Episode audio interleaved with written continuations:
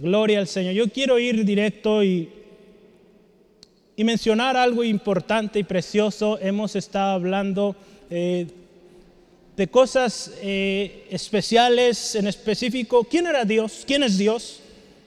¿Quién es Dios para nosotros hace 15 días? La semana pasada hablamos quién es Jesús. ¿verdad? El mundo se pregunta, usted y yo, ¿se acuerda? Veíamos las estadísticas en Google. Como bien le decía, esto puede cambiar, alterarse, dependiendo del día que usted hace la búsqueda, el lugar donde hace la búsqueda. Pero algo interesante y, coincidía, ¿verdad? yo hice prueba aquí, hice prueba en casa, en el celular. Y es que el mundo se pregunta, ¿quién es Jesús? ¿Quién es Dios? Hay millones y millones de búsquedas en Internet que dicen, o hacen esta pregunta, ¿quién es Dios? ¿Quién es Jesús? Qué importante, hermano, hermana, veíamos la semana pasada que usted y yo con nuestra vida, con nuestra manera de hablar, de vestir, de, actuar, de decidir, enseñemos a la gente quién es Jesús, quién es Dios. Para que la gente pueda ver en usted Cristo reflejado. Sí, amén. Que la gente vea en nosotros algo distinto y digan, ahí yo noto una luz una luz que no he encontrado en ningún lugar. Y esa es la luz de Cristo. Sí, amén. La gente va a conocer a Cristo a través de nosotros. Hoy en día, créame hermano, hermana, en Internet hay infinidad de recursos. La gente se pregunta, millones de recursos que hablan de quién es Jesús. De muchas maneras hablan de él. Muchos dicen un gran hombre, un gran profeta, el Hijo de Dios. Habrá infinidad de recursos e ideas. Pero la gente, como usted y como yo, que son visuales, que ven, ellos quieren ver quién es Jesús. Lo van a leer, lo van a escuchar, pero lo van a ver en usted, en mí. Y créame que eso va a ser lo más poderoso cuando hay testimonio vivo de quién es Cristo. Entonces yo le animo, medite cada día y, y pídale al Señor, Señor, que mi vida refleje quién eres tú. Y que la gente vea a Jesús cuando me vea a mí. Amén. Que esa sea nuestra oración. Que la gente conozca a Jesús a través de nosotros. Hoy vamos a hablar de un tema especial y es la oración del honorable. Así se llama el título. Yo busqué esta, eh, traté de buscar cuál sería la mejor palabra y, me gustó mucho. Si usted y yo eh, vamos, por favor, acompáñame a Primera de Crónicas, capítulo 4, versículo 9 al 10. Vamos a leerlo. Después vamos a orar que el Señor ministre nuestros corazones. Primera de Crónicas, capítulo 4, versículo 9 al 10. Y la palabra del Señor dice así, y Jabes fue más ilustre que sus hermanos, al cual su madre llamó Jabes diciendo, por cuanto lo di a luz en dolor. E invocó Jabes al Dios de Israel diciendo, oh, si me dieres bendición y ensanchares mi territorio, y si tu mano estuviere conmigo y me librares del mal para que no me dañe. Y le otorgó Dios lo que pidió. Dice, qué hermoso, qué corta oración, pero qué efectiva y qué poderosa, porque al final dice ahí, Dios le otorgó lo que pidió. ¿Qué le parece si oramos, pedimos al Señor nos hable, nos ministre esta tarde? ¿Sí, amén? Padre, te damos gracias por esta tarde por la oportunidad que nos das de ir a tu palabra y encontrar este precioso tesoro. Un tesoro, Señor, que nos habla mucho de una actitud, de un corazón, de una oración eficaz, de un hombre que creyó en tu palabra, de un hombre que te conoció, te reconoció e invocó tu nombre. Pidió bendición y la recibió.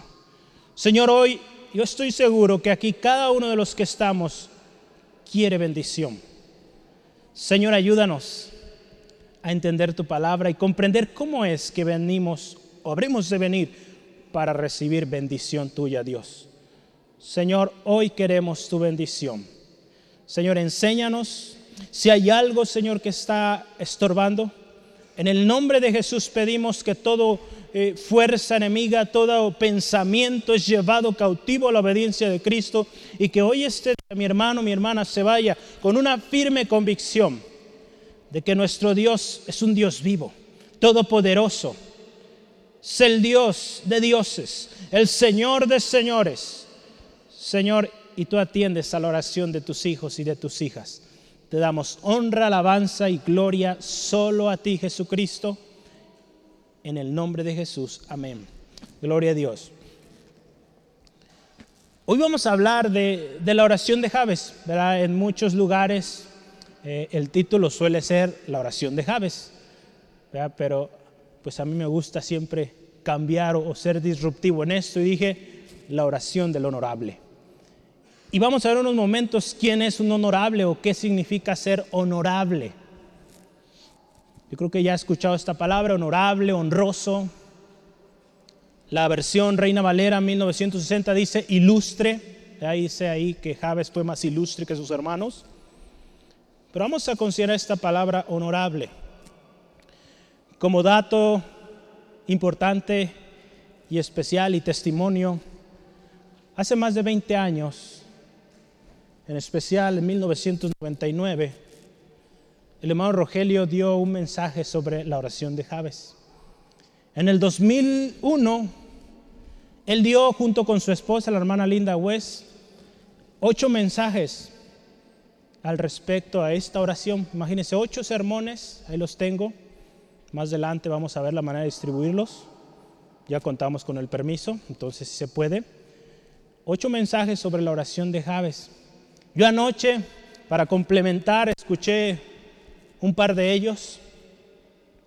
Y nuestro hermano Rogelio compartía lo siguiente.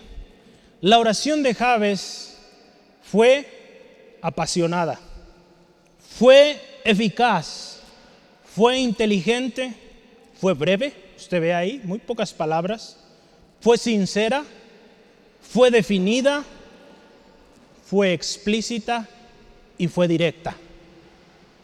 ¿Están de acuerdo?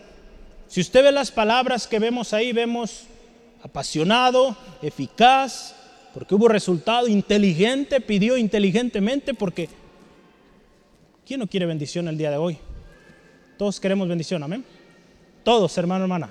Aún si usted pregunta en la calle a cualquier persona, oye, ¿quieres bendición? Estoy seguro le va a decir, sí, yo quiero. Entonces todos queremos bendición. Esta oración que usted y yo vamos a analizar hoy, eh, nuestro amado Rogelio también compartía esto y él decía que son de esos tesoros que necesitamos escarbar, ¿verdad? ¿Dónde se encuentra el oro? ¿Dónde se encuentran las eh, piedras preciosas? ¿Dónde, hermano, hermana? En la tierra, ¿verdad? Enterrados, ¿verdad? Hay que hacer grandes eh, hoyos, cavar para encontrar esas piedras preciosas de esos metales preciosos. Este es uno de esos eh, diamantes que encontramos en la palabra de Dios. ¿Por qué? ¿Por qué se lo digo así? Hablando literalmente, si usted está siguiendo la lectura que llevamos como iglesia, nuestro devocional, subimos leyendo o iniciamos esta semana con el libro de Primera de Crónicas. ¿Cuántos leyeron Primera de Crónicas? No se apure, no, no quiero evidenciar a nadie, pero espero usted haya leído. Si usted recuerda, estamos leyendo una infinidad de nombres. Véalo ahí, si ya lo vio. Tantos nombres difíciles de mencionar y los leemos y, a veces podremos decir, ay, son muchos nombres, mejor me adelanto a la siguiente historia, donde dice alguna historia distinta del montón de nombres. Pero ahí entre ese montón de nombres hay una historia, y es la historia de Javes. Entonces, hermano, hermana, yo le invito, cuando vea muchos nombres, siga leyendo porque seguramente va a encontrar un tesoro ahí. Que si se lo salta, se va a perder el diamante que el Señor tiene para usted ahí. ¿Sale? Entonces, este es uno de esos diamantes preciosos y hoy lo vamos a eh, analizar. Esto nos habla de una oración que no necesariamente es un patrón o necesariamente una receta para orar, sino que aquí vamos a ver eh, un corazón, por ejemplo, un corazón con confianza, una actitud, una petición y una respuesta de Dios favorable. Yo creo, hermano, hermana, firmemente, yo preguntaba hace un momento, todos aquí queremos la bendición de Dios, amén. Todos queremos que cuando decimos, Señor, ayúdame, queremos que el Señor atienda nuestra oración, amén. Todos queremos una respuesta favorable de Dios, amén. Amén. Si lo cree. Si usted está desesperado, usted con más fuerza diga, amén, yo lo necesito. Todos estamos llevando delante del Señor una petición, estoy seguro. Es muy difícil decir todo va bien, porque hay muchas cosas ahí en nuestra vida, en nuestra familia, que necesitan la mano del Señor. Y hoy vamos a ver cómo Javes lo hizo. Javes fue un hombre honorable, con una actitud correcta, una fe genuina y con una petición correcta delante de Dios. Yo pregunto aquí, ¿cuántos quieren recibir lo que han pedido a Dios? Yo quiero. Yo he pedido muchas cosas al Señor y queremos que el Señor nos lo dé. Amén. Entonces, pero ¿cuál será la razón por las cuales, razón o razones por las cuales no recibimos respuesta? Hoy vamos a hablar de varios aspectos necesarios en nuestra oración, cómo esta oración de Javes nos enseña tremendo cómo debemos orar, con qué actitud debemos venir a Dios. Aunque la circunstancia sea tan dura, tan difícil, nuestro trasfondo sea tan difícil, porque muchos ponen esa excusa, es que mi situación es distinta, es que yo he vivido muy distinto a ti. He escuchado mucho esto, no sé si usted le ha tocado es que tu vida fue muy distinta a la mía. Tú tuviste un padre, tú tuviste una madre y yo no. Hermano, hermana, todos hemos sufrido de alguna otra manera. Y todos, hermano, hermana, venimos un día a Cristo. Y todos tenemos el mismo Dios, el mismo Padre. Amén. Sea de donde venga usted, hermano, hermana, todos necesitamos del Señor. Amigo, amiga, de donde venga usted, Usted necesita de Dios. Usted necesita esa paz que solo Cristo puede dar. Gloria al Señor, amén. Hoy vamos a hablar de esto. ¿Está dispuesto a orar de manera correcta? Yo le animo, pongamos atención, porque hoy Dios una vez más nos va a hablar. Dios siempre habla, Dios siempre nos enseña algo nuevo. Y, y una de las cosas que me asombraba, al escuchar este par de mensajes. El hermano Rogelio decía, tantas veces que hemos pasado por Primera de Crónicas y tantos mensajes que hemos dado de Javes y seguimos aprendiendo de Javes. En el 2008, ocho mensajes, siete de ellos los eh, compartió el hermano Rogelio, uno de ellos la hermana Linda. Y todos, si usted los escuchara, hablan una, algo especial. En cada uno encontramos gemas diamantes, metales preciosos de la palabra de Dios. Entonces hoy vamos a encontrar otros más. ¿Sí, amén? Sí, gloria a Dios. Vamos adelante. El primer gran subtema que usted tiene ahí es Javes concebido en dolor. Si usted y yo vemos el primer versículo, versículo 9, dice que Javes fue más ilustre que sus hermanos, el cual su madre llamó Javes, diciendo, por cuanto lo di a luz en dolor. Javes, hermano, hermana, si usted se fija unos versículos antes, dice ahí los hijos de Judá en el versículo 3, Er, Onán y Sela. Estos tres le nacieron de la hija de Suba, cananea, y una serie de nombres ahí, de la tribu de Judá. Entonces Javes provenía de esta familia. ¿Alguien ha escuchado quién nació en esta tribu, en la tribu de Judá? Del Señor Jesús, amén el rey David también. Jabes era de esta, de esta tribu. Qué hermoso, ¿no? un buen lugar donde crecer. Pero qué tremendo su nombre, dolor. El nombre Jabes significa dolor, tristeza. Imagínense el corazón de Jabes desde su nacimiento con un nombre que le sentenciaba una vida de reproche y de dolor. Imagínense cada vez que que la madre de Javes llamaba a Javes, hey, dolor, ven acá, hey, dolor, ven a mí. Imagínense qué tremendas declaraciones cada día. Es tremendo, hermano, hermana, y, y tenemos que tener cuidado. Los nombres que ponemos a nuestros hijos, ¿verdad? Desde su nacimiento, él recibió su nombre. Su nombre, cada vez que lo llamaba, recordaría el dolor que éste le causó. Hermanas, mujeres, ¿Quién mejor que ustedes conocen el dolor que es o que representa la concepción, verdad? Es algo tremendo. Nosotros como hombres nunca podremos experimentarlo, pero qué tremendo dolor. No sabemos esta mujer que representó eso, si fue un dolor mayor que lo normal, pero desde su nombre dice, lo llamó, te di luz en mi dolor. La palabra de Dios, hermano, hermana, fíjese, nos advierte y nos dice que nuestras palabras, en nuestras palabras hay poder de vida y de muerte. Hay poder para bendecir y para maldecir. Este nombre eh, no necesariamente era un buen nombre, gloria al Señor. Dios usó a Javes. Y una de las cosas que, también me bendecía al estar escuchando anoche a nuestro hermano Rogelio, hace más de 20 años, era esto que él decía, vea la vida de Javes, su nombre dolor, qué tremendo. Pero Dios, en su gran misericordia, vio algo en esta oración y dijo, esta oración merece estar ahí, en mi libro, para las generaciones posteriores. Para que en el 2021, primero de agosto, la iglesia del Centro de Fe Ángulo escuche, sepa una oración eficaz. Amén. Imagínense qué hermoso es nuestro Dios. Tanto hemos hablado, se ha hablado aquí de oración. Y Dios reservó este espacio en medio de tantos nombres, genealogías, para hablarnos de una oración poderosa. Qué hermoso es nuestro Dios, hermano, hermano. Yo quiero que veamos, yo mencionaba, hay poder en nuestros labios. Cuando usted y yo hablamos, hermano, hermana, en especial padres, cuando usted habla a sus hijos, que sus palabras sean de bendición. Ahí en Proverbios 18, versículo 21, veamos juntos. Proverbios 18, 21 dice, la muerte y la vida están en poder de la lengua. Y el que la ama comerá de sus frutos. Hay poder de vida, de muerte en nuestra lengua, hermano, hermana.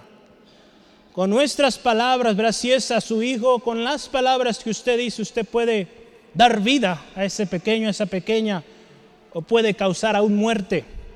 ¿Cuántos hijos, hijas hoy en día están quitándose aún la vida por palabras que fueron dichas? No sirves para nada, no tienes razón, no tienes hechura. Tantas palabras, ¿verdad? Por decirlas de manera simple, ¿verdad? O de manera disminuida, pero estoy seguro que a veces son mucho más elevadas. ¿Cuántos jóvenes se quitan la vida por esas palabras? Y ahí, hermano, esas palabras están trayendo muerte a estos jóvenes. Santiago capítulo 3, versículo 10 dice así. Santiago 3:10 dice la palabra. De una misma boca proceden bendición y maldición. Hermanos míos, esto no debe ser así. Hermano, hermana, ahí habla Santiago de la lengua y de los tremendos efectos que tiene la lengua. Usted vea, hermano, hermana, cómo una palabra puede llegar a causar hasta una bomba atómica o algo tremendo, una guerra tremenda entre pueblos, ¿no? Una palabra. Javes, desde su nacimiento, recibió estas palabras. Te llamarás dolor. Imagínese. Sin embargo, Dios usó ese dolor, ese Javes, para gran bendición. La Biblia tenemos nombres interesantes. ¿Alguien sabe qué significa Caleb? Es un nombre que lo vemos y pues es bonito, ¿verdad? El, el mano a mano con Josué, guerreros. Pero tiene un significado muy tremendo. Significa perro está medio tremendo ese nombre, ¿no? Pero Dios usó a Caleb tremendo, gloria al Señor. Gloria a Dios porque Caleb no creyó ese nombre para sí, sino que él creyó lo que Dios decía. Creyó que él servía a un Dios poderoso. Javes también no se quedó con ese nombre, él creyó en Dios y Dios le usó. ¿Sale, hermano, hermana? Entonces, tengamos cuidado con los nombres, mejor yo le animo, hace poquito estuvimos aconsejando a unos hermanos eh, para el nombre de su bebé y al final un nombre muy lindo, un nombre de la palabra y pues qué bendición, pronto lo vamos a ver al pequeño Emanuel. Entonces, gloria al Señor. Qué bonito que usted y yo veamos o busquemos nombres para nuestros hijos en la palabra. Y si no tiene idea, pues vaya a este libro de crónicas, hay infinidad de nombres. Entonces habrá muchas ideas para usted. Tengamos cuidado, hermano, hermana, con, los, con lo que hablamos a nuestros hijos. Javes, Javes tenía razón suficiente para vivir una vida amargada. Al haber recibido este nombre, recibió una sentencia, pues de dolor, de desprecio, de, pues de estarle recordando cada día que era dolor. Tenía razón suficiente, pero Javes, dice la palabra, fue más ilustre, más honorable. A mí me gustó y usé esta palabra honorable porque en otras versiones eh, usa honorable en lugar de ilustre. Entonces son palabras muy similares y, yo escogí esta palabra para nuestro título, la cual resulta más propia y adecuada para lo que hoy vamos a ver. Es muy probable que la familia de Javes, hablando ya de Javes en particular, fue una familia de escribas. Ver ahí más adelante en Crónicas nos habla de que había una ciudad llamada Javes y había escribas ahí. Entonces, muy probable que su familia fue gente, los escribas eran gente muy preparada. Entonces, es muy probable que los descendientes de él formaron esta ciudad y era gente muy instruida en la palabra, en las escrituras. Entonces, ahí podemos ver que concuerda, ¿verdad? Un, un padre honorable pues enseña a sus hijos a ser honorables. Yo buscaba en el diccionario de la Real Academia qué significa honorable y honorable significa digno de ser honrado o acatado, ilustre. O ilustre. ¿Qué significa también ilustre? Busqué esta palabra también. E ilustre es de distinguida prosapia, casa u origen. Si usted se fija ahí en este en este texto, en el capítulo 2 de Primera Crónicas, Jabes está listado entre los príncipes o líderes de Judá. Hay varios ahí, usted puede ver líderes. Y fue un hombre que sí puede ser, venía de familia distinguida, pero también su nombre llegó a ser digno de honra, digno de respeto. Y hoy en día lo vemos y nos bendice el saber que Jabes fue reconocido aún por Dios para que fuera escrito en la Biblia y usted o yo lo podamos ver. Yo quisiera que analicemos a la luz de la palabra cómo es un hombre honorable. Dice ahí la palabra que Javes fue un hombre honorable, Javes fue un hombre ilustre. Si uno de los significados es alguien digno de respeto, alguien de posición, pero de acuerdo a lo que vemos, a la oración de Javes vemos que fue honorable por otra cosa también porque fue un hombre que reconoció a Dios. Primero, un hombre honorable, una mujer honorable es alguien, primero, que recibe el favor de Dios. Isaías 43, versículo 4. Un hombre, una mujer honorables son aquellos que reciben el favor de Dios. Isaías 43, 4.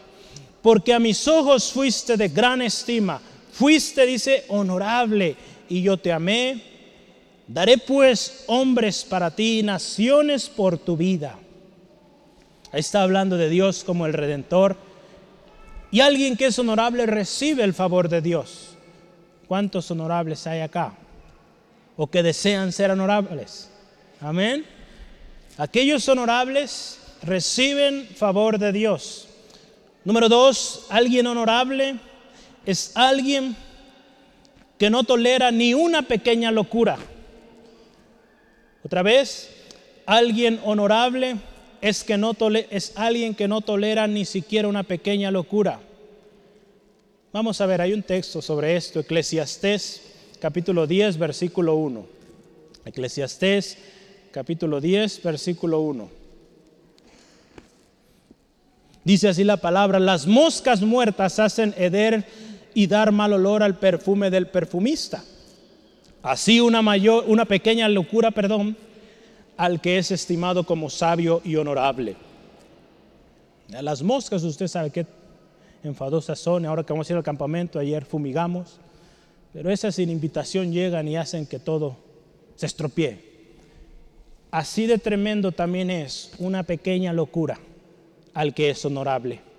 Aquel o aquella que son honorables una pequeña desviación, una pequeña, como dice la palabra, locura, causa descrédito, causa pues tremendos estragos en la vida de alguien que es honorable. Usted lo ha visto en nuestra sociedad. Alguien que en nuestra sociedad es conocido como alguien honorable, al momento de una falla, de una falta de responsabilidad, falta de honor, de respeto, todo el crédito que había obtenido llega a perderse.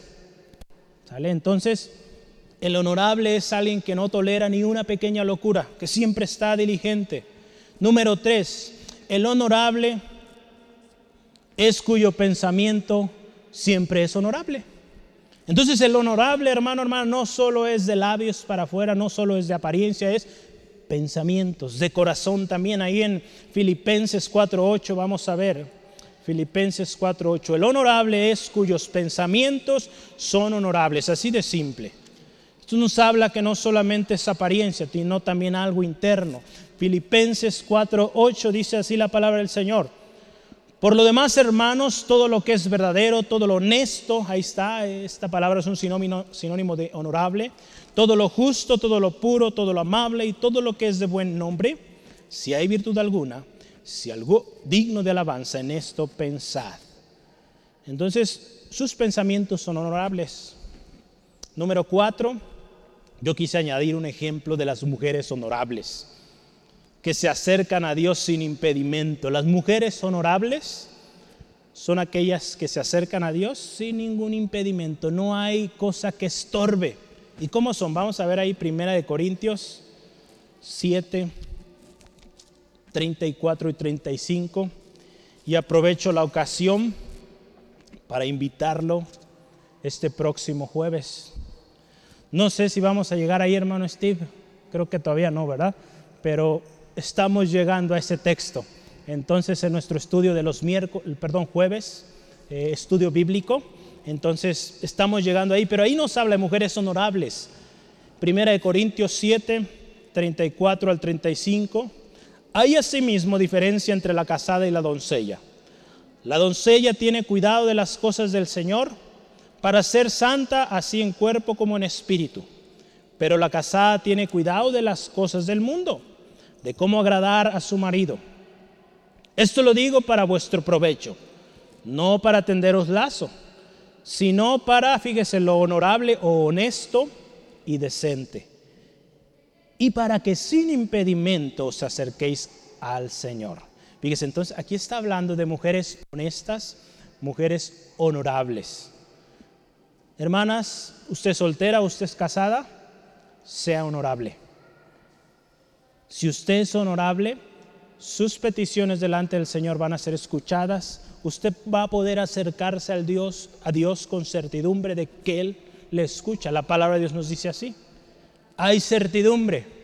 Entonces, una cosa importante en nuestra vida es, o si queremos acercarnos a Dios y confiadamente llegar a su presencia, necesitamos ser honorables.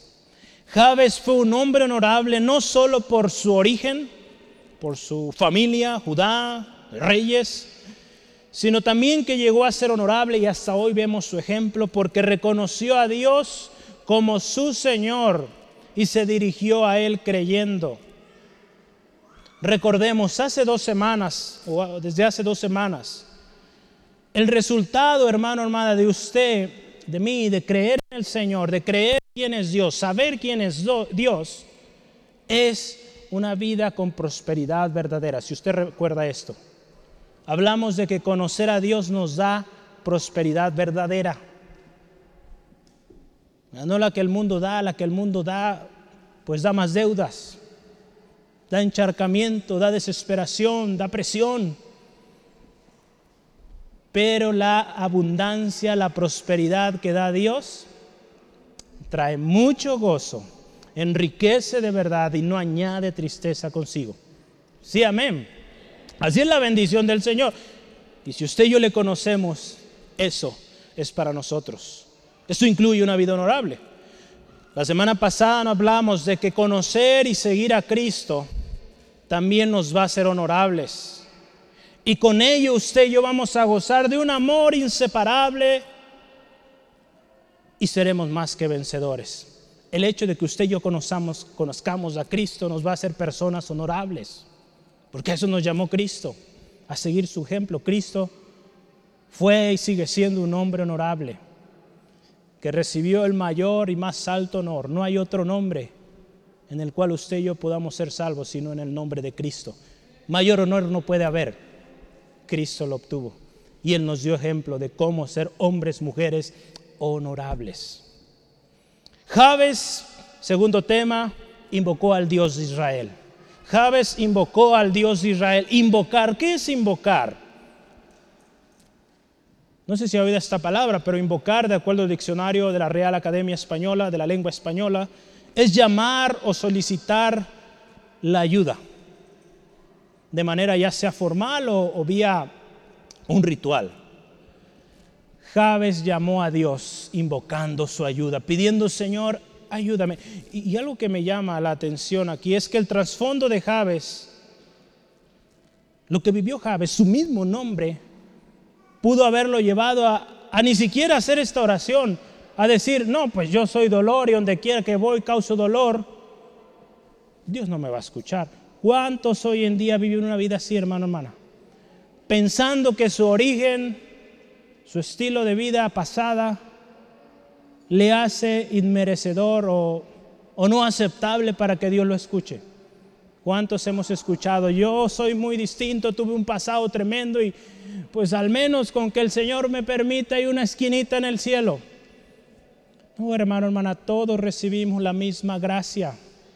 No fue por merecerlo, créame, no estuviéramos ninguno de nosotros aquí. Fue la gracia del Señor sobre nosotros que nos permite el acceso al Padre y gozar de tremendas bendiciones. Entonces no pensemos que vamos a merecer lo que recibimos del Señor, no. Javes tenía suficientes razones y él puede decir, no, yo soy dolor, imagínese. Pero él decidió creer en el Dios de Israel, el Dios de los ejércitos, el Dios de dioses, el Señor de señores. Cuando nos acercamos a Dios con corazón sincero, podemos tener la certeza de que Él nos escucha. Porque Dios es el mismo ayer, hoy y siempre. Y al Dios que clamó Javes es el mismo que usted y yo hoy adoramos, cantamos hace un rato, eh, llevamos peticiones. A ese mismo Dios servimos. Entonces, hermano, hermana, Dios puede otorgarnos lo que le pedimos. Ahí en Jeremías 29, yo quisiera que me acompañe. Jeremías 29, versículos 12 al 13.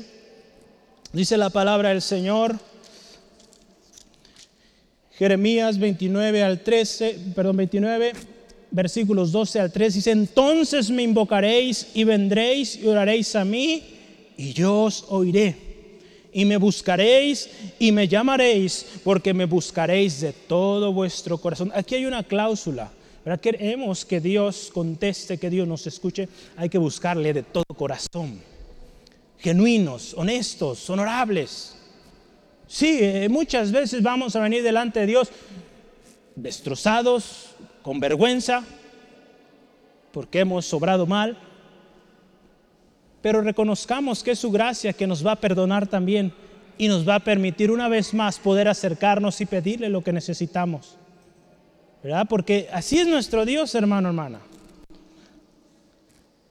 Aquí vemos un par de historias más adelante. Javes invocó a Dios. Invocó al Dios de Israel, ahí dice la palabra, invocó al Dios de Israel. Pero hay una historia más adelante, ahí en Crónicas 5, 18 al 20. Vamos a verla, es una historia interesante. Si usted ve el título ahí en su Biblia, dice historias de las dos tribus y media.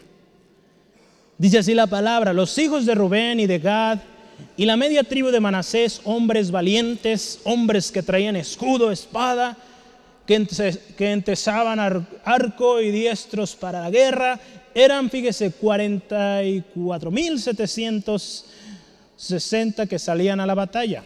Estos tuvieron guerra contra los agarenos y Getur, Nafis y Nodab. Y fueron ayudados contra ellos y los agarenos y todos los que con ellos estaban se rindieron en sus manos, porque clamaron a Dios en la guerra y les fue favorable, porque esperaron en Él. esta historia está bien interesante. Estas dos tribus y media, usted ve ahí los, eh, registros, fuertes en batalla, eh, poderosos, eh, utilizaban el arco de manera excepcional Pero eso no era suficiente para vencer al enemigo. Ellos reconocieron, dice ahí a Dios. Dice que la mano de Dios estuvo con ellos. Dice que ellos clamaron al Dios de Israel, al Dios de sus padres en la guerra y dice, y les fue favorable. Cuando usted y yo clamamos a Dios, hermano, hermana, y esperamos en Él, Él será favorable. Una de las cosas, a mí me gusta y a veces utilizo cuando oro esto, Señor, sé favorable a la petición de mi hermano, mi hermana. Sé favorable a esta necesidad. Y Dios va a ser favorable. No como quiero, sino conforme a su voluntad. Dios siempre obra de manera perfecta. Entonces no tratemos de darle instrucciones a Dios, simplemente preséntele esta la necesidad y Él va a traer la respuesta favorable. Este pueblo, estas tribus, valientes, esforzados, grandes en batalla, pero ellos reconocieron que necesitaban del Dios Todopoderoso. Clamaron a Él, esperaron en Él y la respuesta fue favorable. Hermano, hermana, crea crea en el Señor. El rey Ezequías es otro ejemplo. Más adelante la historia está ahí entre eh, Primera de Crónicas 29 y el capítulo 32. Es una historia muy apasionante. Yo lo animo, véala esta semana en lugar de ver Netflix, vea esta historia. ¿ah? Si ve otra cosa, no lo vea, vea la historia de Ezequías. Primera de Crónicas 29 al 32. Créame que hay mucho más beneficio y eterno para usted si ve esto la historia de Ezequías, un hombre que puso en primer lugar a Dios. Ezequías. La palabra de Dios nos dice que busquemos primeramente el reino de Dios y su justicia y todo lo demás es añadido. Este hombre buscó primero a Dios. Este tema lo hablé hace ya casi dos años, eh, en agosto de, del 2019. Eh, compartí este mensaje, la oración que Dios escucha. De Ezequías hablamos. Y una de las cosas que hizo Ezequías cuando él entró a reinar, no fue como su padre Manasés, que fue tremendo. Dice que lo primero que él hizo, abrió las puertas del templo. Dice que después entró en pacto con Dios. Dice que después restauró el servicio en la casa de Dios, la adoración en la casa de Dios. Usted se fija, cada acción en su reinado fue para Dios, para Dios, para Dios puso a Dios en primer lugar y fíjese, dice más adelante, celebró la Pascua. Y cuando el momento llegó donde el enemigo vino a atacar, Sennacherib, rey de los asirios, vino ahí la historia de Segunda de Crónicas 32. Este hombre llega en tú que en quién confías, verá, yo he destruido a tantos pueblos, tantas naciones. ¿Y tú crees que Dios te va a liberar? Ezequías clamó a Dios, al igual que Javes. Dios lo escuchó. Cuando él clamó, Dios le escuchó y lo libró. Hermano, hermana, cuando usted y yo clamamos al Dios verdadero, creamos que Él va a obrar. Si usted está aquí, hermano, hermana, hay una razón. Usted cree en Dios, amén. Cree en Dios. Hermano, hermana, afirme, afirme su fe. Si le falta fe, diga como los discípulos, Señor, aumentanos la fe. Quiero creer.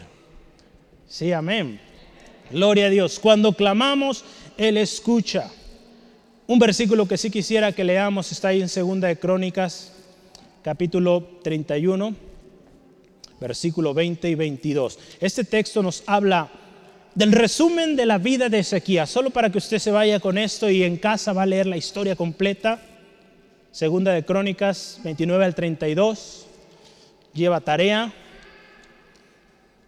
Segunda de Crónicas vamos a leer ahora 31, 20 al 21. El resumen de la vida del rey Ezequías. 31, 20 al 21. Dice así la palabra del Señor. De esta manera hizo Ezequías en todo Judá y ejecutó lo bueno, recto y verdadero delante de Jehová su Dios en todo cuanto emprendió en el servicio de la casa de Dios, de acuerdo con la ley y los mandamientos, buscó a su Dios. Lo hizo de todo corazón y fue prosperado. ¿Qué mejor resumen que este de una vida que puso al Señor en primer lugar y al final de sus días fue prosperado. Qué bendición, hermano, hermana, cuando usted y yo hacemos lo bueno, lo recto, lo verdadero delante de Dios. Lo bueno, lo recto y lo verdadero es lo honorable. Y ahí es donde Dios bendice. No puede haber bendición cuando andamos con chuecuras, cuando andamos con tranzas, queriendo engañar a mismo Dios, queriendo engañarle. No, hermano, hermano, no nos puede ir bien. Por más que oremos, si estamos obrando de manera no honorable, no puede ir bien. Dios tiene misericordia de usted y le permite la vida, pero no hay bendición verdadera si estamos siendo desleales. Amén. ¿Sigue conmigo? Sí, amén. Gloria al Señor. Gloria a Dios. Invocar a Dios es recibir respuesta de Dios. Pero para invocarle necesitamos conocerle y creer en Él. Cuando usted y yo invocamos a Dios con todo nuestro corazón, créeme, créame, amigo, amiga, va a haber respuesta. Salmo 89, 15. Hay promesas. Yo quiero compartirle un par de promesas. Podría compartirle muchas más, pero el tiempo apremia y, y yo prefiero que usted cada día vaya a la palabra y encuentre esos tesoros. Ya yo quisiera a veces derramar aquí, decía el hermano Rogelio, un chorro de versículos, que ya lo hago, pero aún más que tengo ahí anotados, pero usted vaya. Vaya y acompáñeme Salmo 89, 89 15, ¿verdad? 89.15 dice así la palabra del Señor. Gloria a Dios. Bienaventurado el pueblo que sabe aclamarme, aclamarte, perdón, andará, oh Jehová, a la luz de tu rostro. El pueblo que sabe aclamar a Dios es bienaventurado, es bendecido, es dichoso. Romanos 10, 11, uno más. Hay bienaventuranza número uno, aquellos que claman, que aclaman a Dios. Y en Romanos esta palabra ayer la meditaba, esta semana la meditaba en la semana, uno de los textos que yo anotaba de mi devocional. Romanos 10, 11, dice así la palabra. Pues la escritura dice, la palabra de Dios dice así, todo aquel que en él creyere no será avergonzado. Esto me bendice tremendo, porque usted y yo hemos orado por otras personas, amén. Usted ha dado palabra de Dios crea esta palabra. Que usted creyó, usted habló, usted oró, usted confesó con su palabra lo que Dios dice, crea que no va a ser avergonzado. ¿Sale? No vamos a ser avergonzados. Cuando usted dice, Dios es amor, Dios te ama y Dios tiene un propósito para ti, créalo firmemente. Usted no va a ser avergonzado porque lo dice Dios en su palabra, que Él amó de tal manera al mundo que dio a su Hijo, para que todo aquel que en Él cree no se pierda, entonces, si usted lo dice con convicción, créame que Dios respalda aquello que usted hable y no será avergonzado. Entonces, hay bendición. Javes oró, él creyó y no fue avergonzado, al contrario, honorable. Fue reconocido, es reconocido como honorable. ¿Cuál está siendo hoy, hermano, hermana, nuestra actitud o nuestro estilo de vida? Estamos siendo honorables. Jabes fue honorable, ya vemos el ejemplo. Ezequías fue honorable. ¿Estamos presentando a Cristo como con nuestras vidas? Si no, hermano, hermana, esta puede ser la razón por la cual no estamos recibiendo la respuesta de Dios. Si nuestra vida no está siendo honorable delante de Dios, por más que pida cada domingo, no va a recibir, porque no estamos siendo honorables. Y usted y yo sabemos cuáles son las cosas que no son honorables delante de Dios. Créame, usted lo sabe. No ocupa que nadie le indique, nosotros nos conocemos, Dios nos conoce. Entonces, seamos honorables y vendrá la bendición del Señor.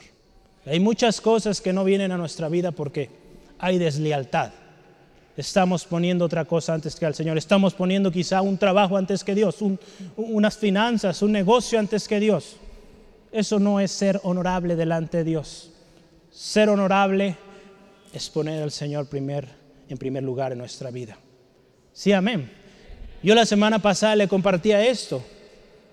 Nuestro jefe en Intel, él tiene esta prioridad en su vida. Dios, número uno. Número dos, familia. Número tres, trabajo. Es un orden muy bueno. ¿Sí, amén? Pero lamentablemente lo volteamos. Trabajo, familia y tristemente Dios al último. Eso es ser desleal, no honorable. Yo le animo, seamos honorables. Dios primero, amén. Dios primero y todo lo demás podrá ir bien. Créalo, hermano, hermana. Dios cumple su parte. Hagamos la nuestra. La oración de Javes, yo quiero ir un poco rápido en esta última parte. La oración de Javes. Javes sabía a quién invocar, al Dios de Israel. Y a mí me, llamaba la atención su oración. Si usted se fija en su Biblia, eh, es bueno poner atención al detalle. Y ve ahí, en 1 Crónicas 4:10, dice ahí y nos habla de la oración. Dice, invocó Javes al Dios de Israel diciendo, oh, y ahí alzo poco más la voz porque hay un signo de admiración, ¿verdad? Oh, si me dieras bendición y ensanchares mi territorio, y si tu mano estuviere conmigo y me librares del mal para que no me dañe. De ahí hay signos de admiración. Nos habla de una exclamación, algo fuerte, algo potente. ¿Cómo está haciendo nuestra oración? Oh Señor, si tiene chance, ayúdame. Hermano, hermana, cuando estamos en aflicción, Vaya, Señor, ayúdame, necesito de ti. ¿Cómo estamos yendo al Señor? Señor, pues ahí si tienes chance, pues ahí te encargo mi situación. No, hermano, pues si ya desde ahí vamos con esa actitud, créame que difícilmente vamos a recibir. Seamos apasionados, ¿verdad? es una de las frases o notas que tomaban nuestros hermanos en el 2001. El hermano decía, anote, apasionado, su oración apasionada. Así como nos apasionamos ahorita, ¿verdad? Con los partidos del fútbol, pues apasionese más por su Señor, su Salvador, su Redentor, aquel que le escucha. Amén. Recordemos, invocar es llamar pidiendo ayuda. ¿Cómo pedimos ayuda? Hace algunos años yo trabajaba, les he platicado en una carnicería, y yo desde esos tiempos supe que las motocicletas no son para mí. Si algún día me quiere regalar una moto, no, hermano, no puedo. ¿Sale? Mejor ahorre poquito más por un carro. Ah, no se crea. Gloria al Señor, ya hay uno ahí. Eh, pero yo me di cuenta que las motos no son para mí. Eh, era en esos tiempos repartidor. Y, y esa ocasión, yo no sé qué pasó. Estaba estacionado, apenas me iba a ir. Pero la moto iba muy cargada. Entonces, no sé, era una moto estándar, los que han manejado moto estándar es un poquito más complicado el asunto. No sé qué hice ahí, aceleré demasiado, solté el clutch y me aventé la moto encima. Entonces yo quedé abajo con la moto arriba y, yo asustado, gritando, ayuda, ayuda. Gloria a Dios. Pronto unos jóvenes fueron y me ayudaron a quitar esa moto y a levantarme. Ya iba al rato otra vez eh, el muchacho a llevar el pedido, ¿verdad? pero yo necesitaba ayuda y yo grité con todas mis fuerzas, ayuda. Hermano, hermana, cuando usted y yo clamemos al Señor, ayuda, Señor, te necesito. ¿Sí, amén? La próxima vez que usted vaya al Señor y usted esté por una situación difícil, clame al Señor y crea que Él escucha. Amén, porque acuérdese, al final de cuentas somos seres, lo mencionaba, visuales, pero también seres emocionales. Que, nuestras emociones son conmovidas. Entonces, con total libertad, ¿verdad? Diga, Señor, ayúdame, te necesito hoy. Gloria a Dios, la oración de Javes no muestra, como ya lo decía, una receta necesariamente, pero muestra eh, los ingredientes claves para que ésta sea contestada. Fíjese, ¿qué pidió primerito eh, ¿O qué fue lo primero que pidió Javes en su oración? Vamos a analizar rápidamente. Dice, si me dieres bendición y ensanchares mi territorio. Esa fue la primera eh, petición que él hizo delante del Señor. Vamos a dividirlo en tres. Podríamos dividirlo en cuatro, pero yo quiero que dividamos en tres. El tiempo y las circunstancias nos van a ayudar hoy a entender estas tres partes. Él pidió bendición y el ensanche de su territorio primeramente. Yo creo que aquí todos queremos bendición, amén. En el contexto donde vivía Javes, el tener territorio representaba nombre, representaba pertenencia, representaba algo necesario en una persona. Representaba hogar. Algo muy necesario para un pueblo que estaba conquistando, un pueblo que estaba en guerra. Usted vea la historia, vea el pueblo de Israel cuando fue conquistando cada tierra. Iban conquistando, al final se hizo la repartición, pero era necesario obtener territorio para que ellos tuvieran un lugar donde vivir, un lugar donde crecer sus familias. En ese tiempo esto era necesario, vital. Y Javes fue, Señor, dame bendición, ensancha mi territorio. Eso era lo que él necesitaba. Yo le pregunto a usted hoy, ¿cuál es la bendición que usted necesita hoy? La bendición real, importante, necesaria. Muchas veces, hermano, hermana, nuestras peticiones no son contestadas porque estamos pidiendo lo que no es necesario. En la vida de Javes esto era vital en su vida. Él necesitaba un territorio. Y un territorio grande porque él creía la promesa de que iba a haber mucha familia. Sí, amén. Entonces Javes creyó eso y él pidió de manera inteligente, Señor, bendíceme y dame territorio.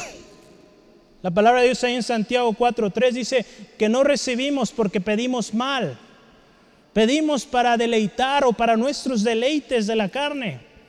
Muchas veces no recibimos lo que pedimos a Dios porque estamos pidiendo lo incorrecto. Yo le animo, pongamos prioridades y digamos, Señor, ¿qué es lo que realmente yo necesito? Porque para mí a veces decimos, mi necesidad es esto y, y créame que no es. Yo le voy a dar un ejemplo personal. Cuando yo era estudiante, yo decía, Señor, yo quiero un carro. Después medito y a lo largo de los años he visto para qué quería un carro cuando era estudiante. No tenía dinero para mantener un carro. Gracias a Dios por el transporte público, los trasvales, qué bendición. Pude estudiar, pude terminar mis estudios sin carro y en victoria. Entonces no ocupaba carro en ese tiempo. Gloria a Dios que Dios no me lo dio, sino que derroche dinero ahí. Cuando se necesitó, ahí estuvo. Y gloria sea al Señor. Es de Él también. Amén. Entonces Dios sabe nuestra verdadera necesidad y a veces no recibimos porque no estamos pidiendo correcto. Javes pidió correctamente. Hermano, hermana, no sabemos cómo pedir muchas veces, pero gloria a Dios tenemos al Espíritu Santo. Ahí en Romanos lo hemos estudiado los jueves. Dice que el Espíritu Santo nos guía cómo orar. No sabemos cómo orar, pero el Espíritu Santo, léalo en casa, nos guía. ¿Cómo orar de tal manera que oremos? Pues de acuerdo a la voluntad de Dios. Queremos muchas cosas, hermano, hermana, pero Dios sabe lo que realmente necesita nuestro corazón. Y quizá en este momento usted no requiere aquel bien tan preciado Quizá ahorita lo que usted necesita es el alimento de cada día simplemente. Dele gloria a Dios porque Él está proveyendo eso. Quizá usted quisiera un carro mejor, una casa mejor, un terreno más grande. Dele gloria al Señor por ese cuartito que el Señor nos permite, porque Él a su tiempo le va a dar ese cuartote que usted a lo mejor quiere. ¿Sí, amén? Y se lo digo con todo el corazón, con testimonio que Dios cumple. Y en el momento que necesitamos aquello, el Señor lo pone. ¿Sale? Entonces Dios es fiel. ¿Qué otra cosa pidió Javes en su oración? Primero ya vimos bendición y expansión de territorio, algo necesario en su tiempo. Hoy medite usted cuál es la necesidad vital para seguir adelante. La segunda petición o el segundo llamado o invocación de, de a Dios fue que la mano de Dios estuviera con él. Hermano, hermana, esto es vital. Primeramente Él pide territorio, pide bendición. Pero ¿de qué sirve la bendición? ¿De qué sirve grandes adquisiciones, grandes territorios si la mano de Dios no está con nosotros? De la misma manera que llega, se va a ir. Lo vemos hoy en día muchas personas. Adquieren grandes cantidades de dinero, invierten tremendo y de un día para otro todo se pierde cuando la mano de Dios no está con nosotros. Cuando la mano de Dios está con nosotros, ese poco o ese mucho que el Señor nos concede es bendición. Y no hay tristeza, no hay afán. Él pidió que tu mano esté conmigo. Ve ahí en su, en su Biblia. Si tu mano estuviera conmigo. Él pidió que la mano del Señor esté, estuviera con él. Yo anoté aquí solo cuatro cosas. Cuando la mano de Dios número uno está con nosotros, su mano es poderosa, su mano es fuerte. Salmo 89, 15, anótelo, por tiempo no alcanzo a leerlos. Hermano, hermana, en Salmo 18, 35 nos dice que la mano de Dios nos sostiene. Éxodo 3, 20, la mano de Dios nos protege. Ahí nos habla que la mano de Dios libró al pueblo de Israel. Y número 4, la mano de Dios nos respalda. Nehemías 2.18. Nehemías hablando de cómo Dios, la mano de Dios lo respaldó ante el rey de Babilonia para que él pudiera venir al pueblo y reconstruir los muros. Hermano, hermana, cuatro cosas. La mano de Dios es poderosa y es fuerte. Número dos, la mano de Dios nos sostiene. Número tres, la mano de Dios nos protege. Y número cuatro, la mano de Dios nos respalda. Ahí están los textos, léalos en casita con calma. Vale la pena contar con la mano de Dios. Sí, amén. Estar bajo la mano de Dios representará un bono extra, representará una actitud de humildad. En primera de Pedro 5, 9, 5, 6, perdón, dice, humillaos pues bajo la poderosa mano de Dios para que Él os exalte cuando fuere tiempo.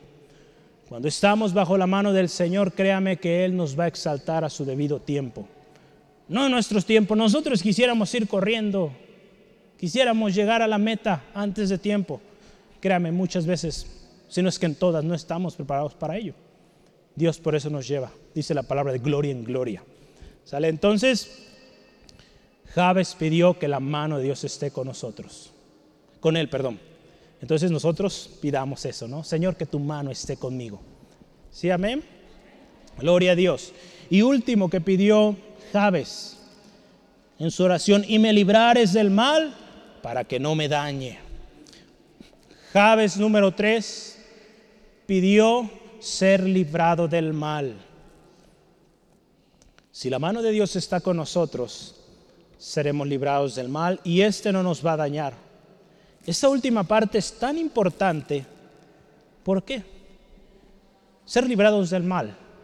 Dice la palabra de Dios ahí en primera de Pedro que el diablo, nuestro adversario, anda como león rugiente buscando a quien devorar. Por lo tanto, si necesitamos esto en nuestra oración, Señor, líbrame del mal, porque el diablo, mi adversario, está constantemente al acecho buscando cómo hacerme caer, cómo desesperarme. Por eso necesito ser librado del mal. Esta parte de la oración es tan importante que el Señor Jesús en la oración del Padre nuestro, muy conocido por todos, Jesús dijo, mas líbranos del mal. No permitas que caigamos en tentación. Mateo 6:13. Jesús lo incluyó en la petición, líbranos, líbranos del mal, porque el mal está al acecho. Usted vea, salimos de aquí, aún mismo aquí a veces, distracciones, pensamientos, tantas cosas que nos quieren eh, distraer de lo que Dios quiere hoy hablarnos. Pidamos, Señor, líbrame de todo mal, líbrame de todo pensamiento contrario, líbrame de aquello que aún mi misma carne quiere hacer y que te ofende.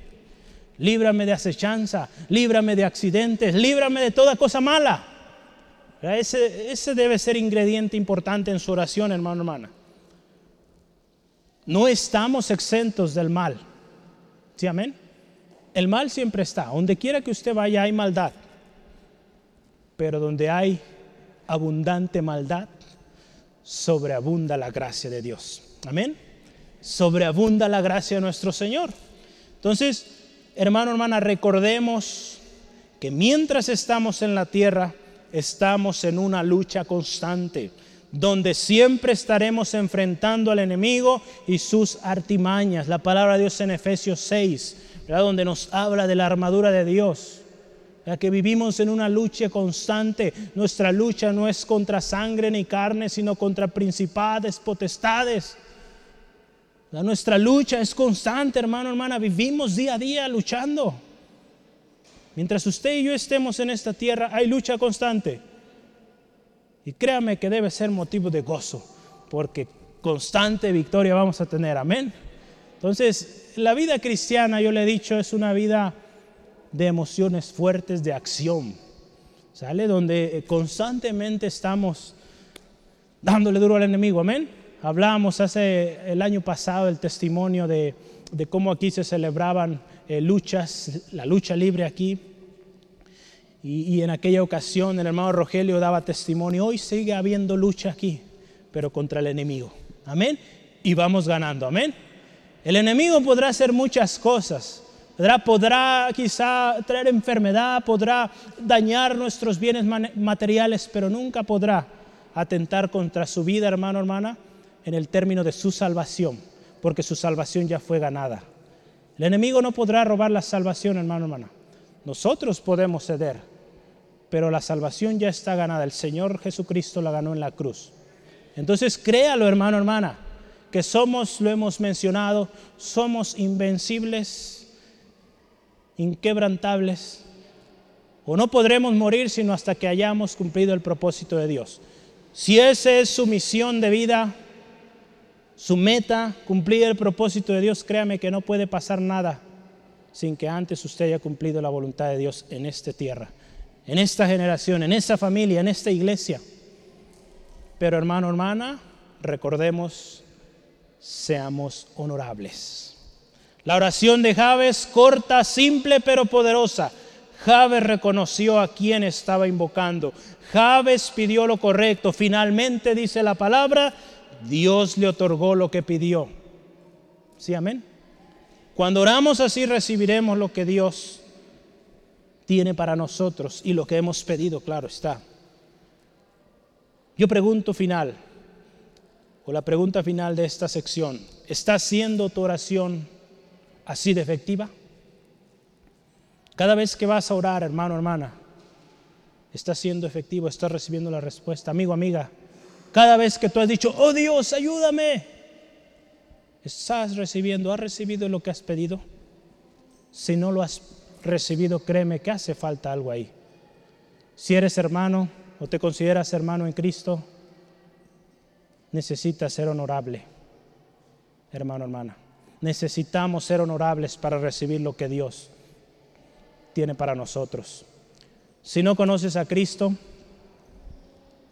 es sencillo, necesitas a Cristo. Ven a Cristo hoy y Él te va a ayudar a ser primeramente honorable y a recibir todas esas bendiciones que hay en este precioso libro. Dice la palabra de Dios, yo termino con estos pasajes. Y todo lo que pidieres al Padre en mi nombre, en el nombre de Cristo, lo haré para que el Padre sea glorificado en el Hijo. Porque todo aquel que pide recibe, y el que busca halla, y el que llama se le abrirá. Ante estas dos promesas no debería haber duda de ser escuchados por Dios. Pero ¿qué está pasando? Yo le, animo ahorita, no se me distraiga, ponga mucha atención. ¿Por qué no recibimos? ¿No estamos siendo honorables? no hemos conocido o creído en aquel al que invocamos, quizá decimos, oh Dios mío, verás, hay una frase así, pero no le conocemos y por eso no recibimos. ¿Estamos pidiendo mal? ¿Estamos eh, pidiendo para gastar en nuestros deleites, como lo dice ahí Santiago? El nombre de Cristo es poderoso y Cristo hizo posible que usted y yo vayamos al Padre. Tenemos promesas de que Dios nos escucha. Sí, amén. Finalmente yo quisiera que meditemos tres cosas. Hoy hablamos de ejemplos de oración. La vida de Javes, su oración es un ejemplo para nosotros hoy, definitivamente. Yo quiero terminar con estos tres puntos. Y ahora sí termino y oramos. ¿Sale? Entonces, tres cosas. Número uno, adoramos, servimos e invocamos al Dios de los dioses, al Señor de señores, al Dios todopoderoso. Y Dios dice así, he aquí que yo soy Jehová, Dios de toda carne, ¿habrá algo difícil para mí? Número uno, usted pide, adora, sirve al Dios que dice esto. No hay imposible para él, hermano, hermana. Entonces cuando ore, ore con esta convicción. Yo oro al que todo lo puede. al cual no hay nada imposible. Número dos, cuando nos acercamos a Dios es necesario creer en aquel al que invocamos. Sin fe es imposible agradar a Dios porque es necesario que el que se acerca a Dios cree que le hay y que es galardonador de los que le buscan. Número tres, mantengámonos firmes, sin fluctuar la profesión de nuestra esperanza, porque fiel es el que prometió. No olvide estas tres cosas. ¿A quién pide? ¿Con qué actitud hay que venir? Y otra vez acordémonos que fiel es el que prometió. ¿Por qué no cierra sus ojos ahí donde está y medita estas palabras? Dios es poderoso, Dios es fiel, Él nunca ha fallado su palabra. Pero hoy el Señor nos da ejemplo de un hombre que fue honorable, de un hombre que reconoció a Dios en todos sus caminos. Aquí nos habla muy poco de, de Javes, pero lo que sí es seguro es que Javes pidió de manera correcta y de tal manera recibió. Javes reconoció a Dios. Dice ahí que Javes invocó al Dios real. Ahí esta parte nos habla de que él sabía a quién estaba pidiendo al Dios de Israel. Y al decir al Dios de Israel implica que él creía todo lo que Dios había hecho desde que escogió a Abraham, le dio promesa a Isaac, a Jacob, a las doce tribus. Con gran poder los sacó de Egipto, cruzaron el mar rojo, los guardó en el desierto y ahora que están en batallas, en luchas, Javes creía estas palabras. Y él pidió a ese Dios todopoderoso. Hermano, hermana, que hoy nuestra oración sea con un corazón como el de Javes, que reconoce a Dios como lo que Él es, el Dios de dioses, el Señor de señores, el Dios todopoderoso. Hermano, hermana, que ahora usted ha escuchado esto y que quizá había dejado esa pasión, usted comience una vez más a pedir compasión y pedir que se haga la voluntad de Dios. Pídale al Señor, hermano, hermana. Pídale al Señor apasionado. Dígale, Señor, ayúdame, te necesito. Y Él nunca desamparará la obra de sus manos. Usted, hermano, hermana, es la obra de sus manos. Hermano, hermana, Él escucha la oración de sus hijos, su oído está atento, su vista está en usted. Pero también hoy vemos y hay un llamado a ser honorables. Yo quisiera que comencemos así. Hoy hemos dado gracias por su palabra y damos gracias a Dios por su palabra fiel, viva, eficaz, actual. Porque la palabra de Dios es para hoy también, hermano, hermana. Pero yo quisiera invitarle esta mañana, si en su corazón el Espíritu Santo está poniendo una situación en la cual usted no está siendo honorable, amigo, amiga, si hay algo en usted que usted sabe que no está bien, yo le animo hoy, pídale perdón a Dios. Hermano, hermana, hay cosas en nuestra vida que no están siendo honorables delante de Dios. Y el Señor hoy nos llama a ser honorables. Porque cuando usted y yo somos honorables, hablamos hoy qué significa. Significa alguien que reconoce a Dios en todos sus caminos, que pone a Dios en primer lugar. Si hoy hemos sido desleales, hemos puesto otras cosas antes que Dios, es momento de pedir perdón y pedirle al Señor que nos ayude y que hagamos hoy una firme decisión de que de hoy en adelante Dios es primero. Qué bonita prioridad, Dios, familia, trabajo. Yo le animo, un consejo, hágalo y verá cómo las cosas cambian. Yo le animo, hermano, hermana, pida hoy, pida perdón. Hagámoslo juntos, ¿qué le parece? Y pidamos, Señor, Perdónanos por nuestra deslealtad. Señor, perdónanos porque hemos actuado de manera no honorable. Hemos pedido y no hemos recibido porque no estamos pidiendo bien. Señor, ayúdanos, que de ahora en adelante busquemos honrarte primero a ti, ser hombres y mujeres honorables a los cuales tú otorgas lo que pedimos. Señor, gracias hoy también por tu Espíritu Santo que nos guía. Espíritu Santo, guíanos a orar de manera correcta, a pedir de manera correcta y de manera que sea la voluntad de Dios y recibamos. Y Señor, también te pedimos que seamos pacientes y que con firme confianza de que nuestro Dios responderá, esperemos. Así como estos hombres del pueblo de Israel clamaron a Dios en batalla, esperaron en Dios y recibieron respuesta. Así queremos nosotros. Muchas veces clamaremos en medio de la tormenta, en medio de la batalla. Señor, gracias, porque ahí tú traerás consuelo, traerás fortaleza a nuestras vidas. Señor, creemos que el Todopoderoso está de nuestro lado, que el Dios de Israel, el Señor de señores, el Dios de dioses está con nosotros. Gracias Dios, gracias Dios por escuchar nuestra oración. Y hoy queremos hacer un compromiso de vivir honorablemente. Gracias Dios por tu palabra. Hermano, hermana, yo le animo ahí en su lugar, dele gracias al Señor y, y ore. Siempre al final tomamos tiempo para hacer invitación a Cristo y es tiempo que yo le animo no se distraiga, es tiempo vital y que usted tiene que estar orando. Si ya terminó orar, arreglar cuentas con el Señor, ora por los que hoy se reconcilian con Dios.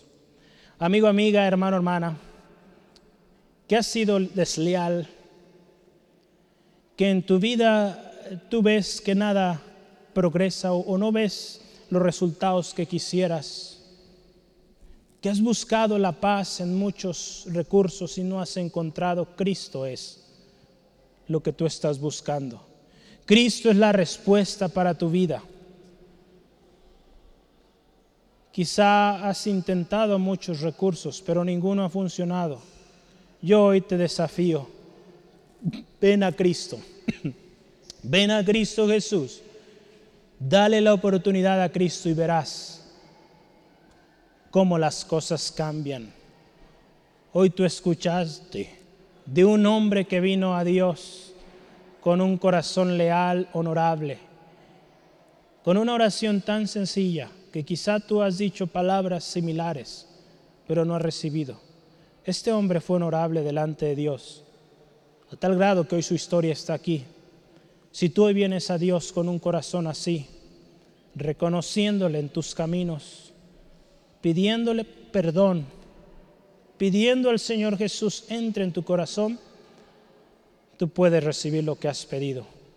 Y yo te animo, si tú hoy lo deseas, hagas conmigo esta oración con todo tu corazón. Hoy también escuchaste que venir a Dios es venir con todo el corazón. Si hoy tú quieres la respuesta a tu necesidad, ven con todo tu corazón. Has probado muchas cosas. Ven con todo tu corazón. No mires al que está al lado, porque puede fallar. Dios no falla. Pero hoy ven con todo tu corazón y dile así a Jesús, en tus palabras o si gustas repetir conmigo y dile, Señor Jesús, yo reconozco que te necesito hoy. Yo reconozco que mi pecado, mi maldad, me hace tener resultados malos pero hoy yo quiero la bendición. Te pido perdón de todos mis pecados, oh Dios. Te pido me ayudes. Hoy yo reconozco que Jesucristo es la respuesta. Lo acepto como mi único y suficiente Salvador.